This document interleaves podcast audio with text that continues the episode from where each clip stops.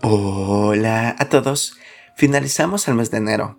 En su día 31, gracias a nuestro alimento para el alma, hoy podrán escuchar Cantad alegre sin cesar.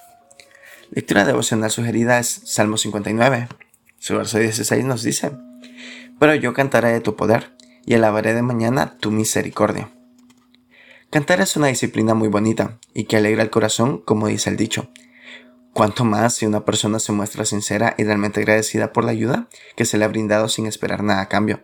Solo las palabras, muchas gracias, te agradezco mucho, nos alegran y motivan ese día y tal vez toda la semana.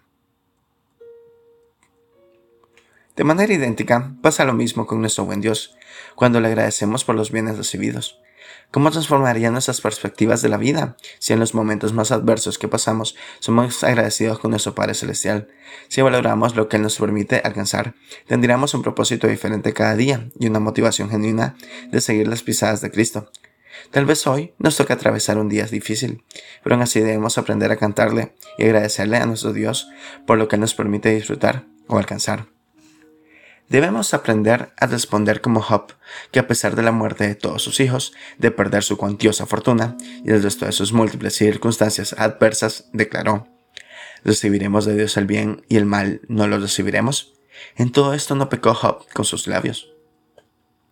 Hoy es un muy, un muy, buen día para traer a la memoria todos esos buenos momentos que Dios nos permitió alcanzar y no hemos sido agradecidos con Él.